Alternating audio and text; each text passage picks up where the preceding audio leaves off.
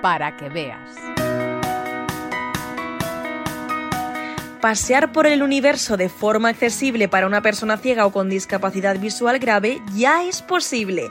La agrupación astronómica de Madrid, en colaboración con Enrique Pérez Montero, astrofísico y científico ciego, ha puesto en marcha el taller interactivo Un paseo inclusivo por el universo, en el que ya han participado una veintena de personas.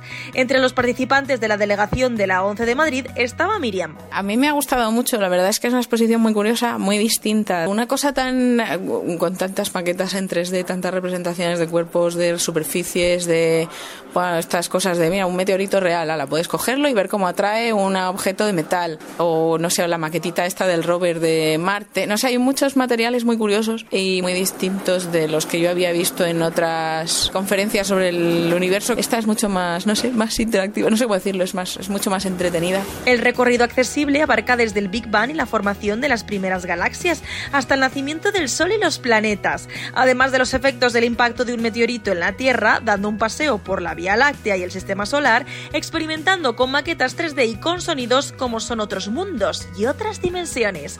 Un proyecto que parte de un espectáculo de Aurelio Fernández, divulgador astronómico y uno de los responsables de la exposición. Viaje a la Estrella es un espectáculo astronómico especializado en astronomía visual, eh, donde se conjugan parte de las maquetas que estamos viendo aquí, que son las más táctiles, con locución, con música, con efectos especiales, con proyección, vídeo.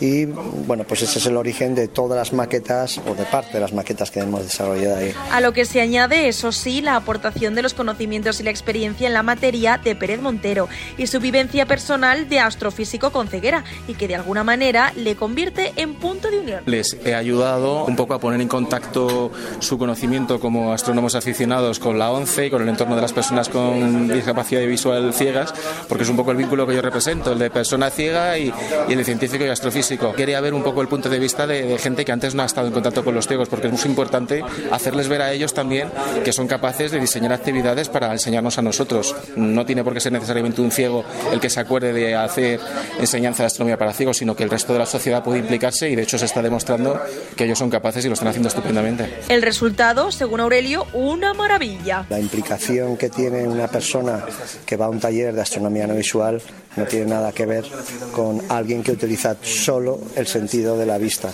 Por eso los espectáculos astronómicos llaman tanto la atención, porque te obligan a desviar ese concepto de la vista hacia el tacto y hacia el oído. En el ámbito de la discapacidad visual, pues tiene, no tiene esa elección. Por lo tanto, es una maravilla trabajar con este tipo de visitantes porque te hacen las mismas preguntas con una motivación y una ilusión completamente distintas. Y aunque el universo parezca algo inabarcable, como apunta Miriam, este paseo accesible ha conseguido aproximar la inmensidad a los visitantes ciegos como ella. Hay una parte de la exposición que te enseñan un globo terráqueo y una luna escala que es más o menos del tamaño de una naranja. Bueno, de hecho hay un trozo en el que es una naranja, naranja, naranja, una fruta, y te ponen unidas las dos representaciones con un hilo y lo vas recorriendo. Entonces es muy como muy impactante ver que hay mucha distancia entre la una y la otra, pero cómo se traslada eso a la realidad, yo creo que es algo para mí por lo menos es, no sé cómo decirlo, incomprensible o inabarcable. Para los organizadores del taller, esta experiencia piloto ha resultado un reconocimiento a todo el trabajo realizado para poder llegar hasta ello.